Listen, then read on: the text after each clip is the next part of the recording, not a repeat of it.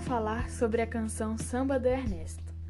O poema narrativo da canção Samba do Ernesto foi composta por Adoniran Barbosa no ano de 1952. A música retrata de forma simples e convincente uma história que não foi real, mas com personagens reais. Ernesto, o amigo que deu o bolo nos colegas de samba, realmente existiu, mas nunca morou no Brás e sequer convidou a Dona Irã para uma roda de samba. A variação linguística nos remete ao aspecto social de pessoas que possuem pouca introdução, ou seja, pouco estudo. Exemplo: nós fumos, nós voltemos, nós não semos. Até mesmo o nome Ernesto, que o correto seria Ernesto. E no final da canção, que ele fala que não sabe escrever.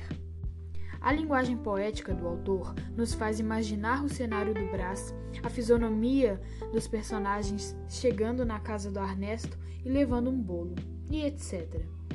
O discurso usado é o discurso direto, pois o narrador é quem narra os fatos.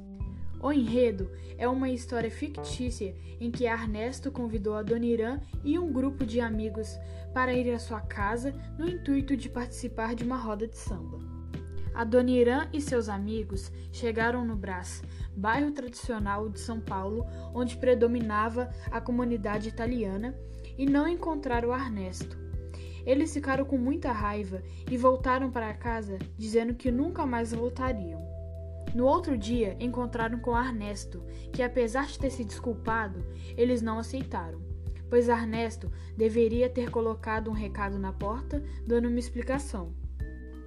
O tempo cronológico não é especificado na canção. No entanto, temos o tempo psicológico, que é o tempo das memórias que retratam o encontro que não aconteceu.